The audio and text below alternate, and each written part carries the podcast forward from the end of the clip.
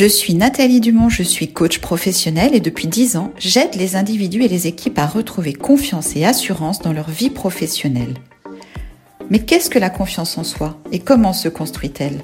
Avec des briques de confiance intrinsèques, nos forces et nos talents naturels, ou bien avec les briques que l'on ajoute au fur et à mesure de nos expériences et de notre développement personnel? Parce que je crois dans la force de l'expérience qui transforme, avec Fortitude Podcast, je vous propose dans chaque épisode de poser une petite brique de confiance. Grâce à l'expérience, un sujet, un outil, une action.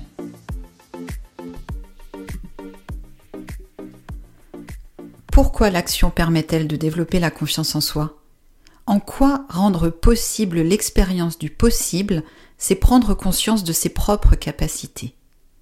Dans l'épisode 2 des petites briques de confiance, nous avons vu que passer du stade passif au stade actif, que transformer concrètement une partie du temps d'inactivité en temps d'activité, permet d'éprouver notre capacité à agir sur le monde et alors de développer la confiance en soi.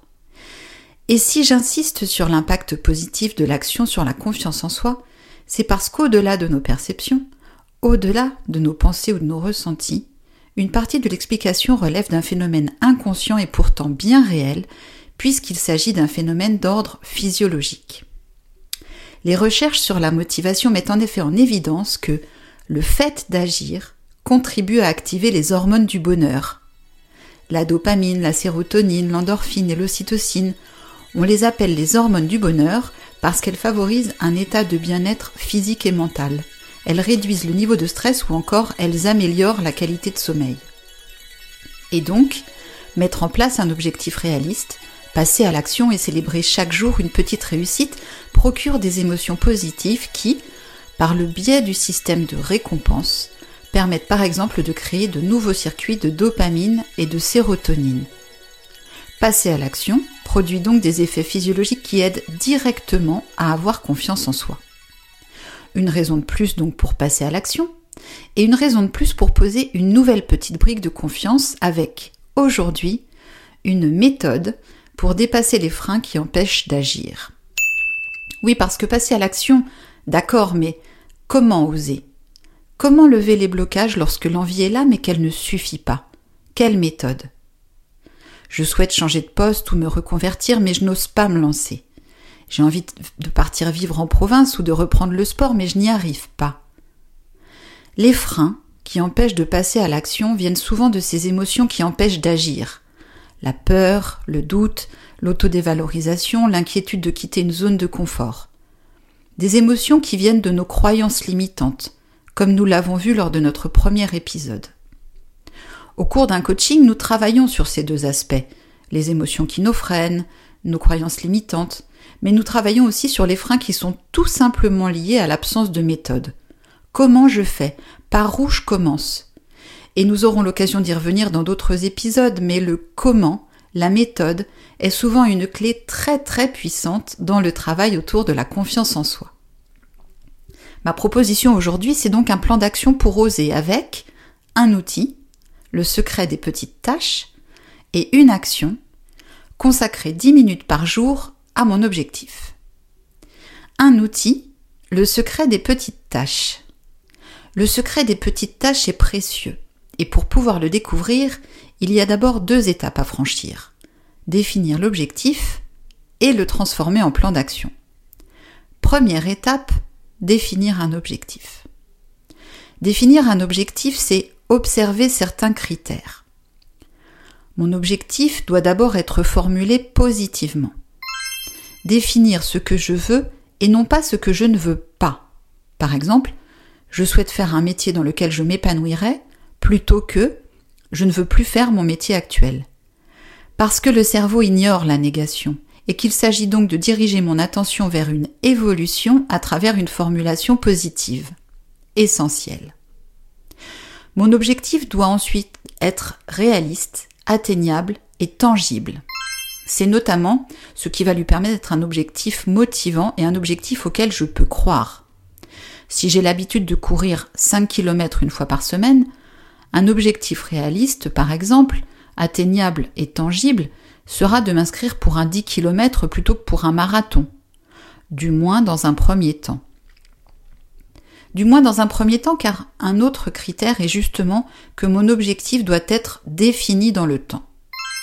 Je dois absolument définir quand, c'est-à-dire à quelle échéance, quelle qu'elle soit, est-ce que j'envisage d'atteindre cet objectif. Je souhaite changer de vie professionnelle, je souhaite m'inscrire pour un 10 km. Quand? Dans trois mois? Un an? Trois ans? Et la question du temps est véritablement une question clé.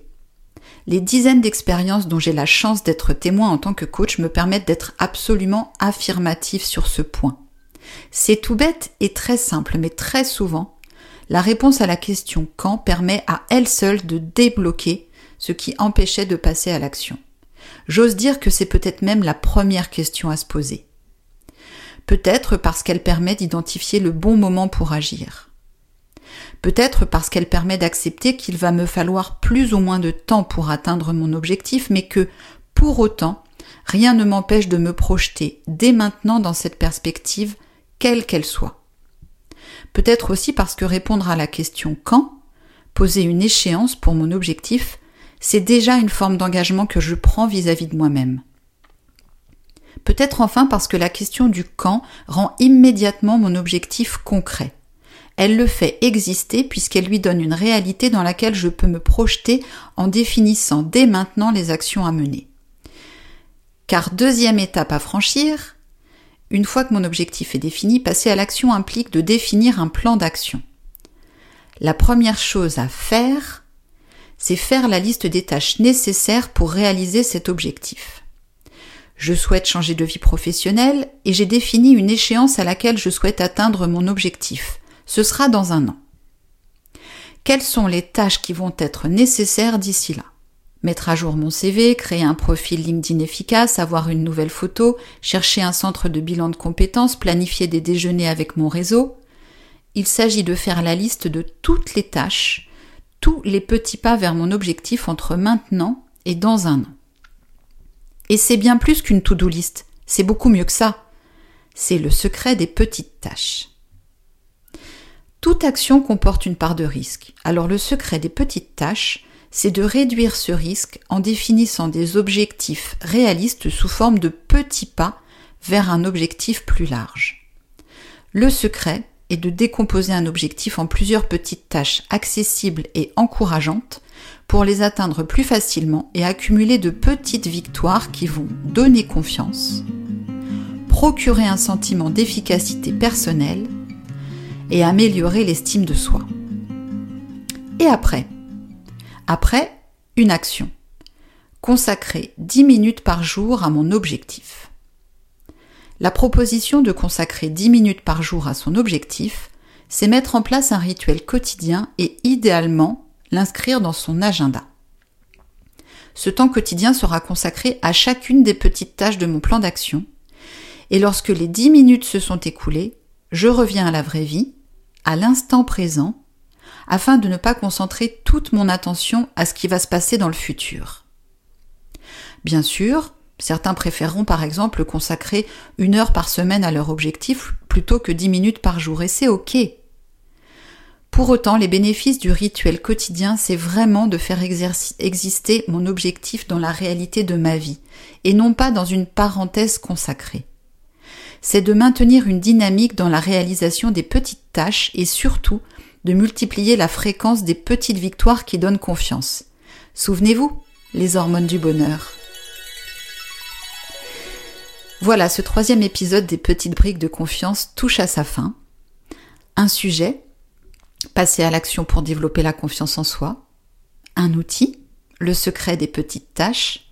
Et une action, consacrer 10 minutes par jour à son objectif.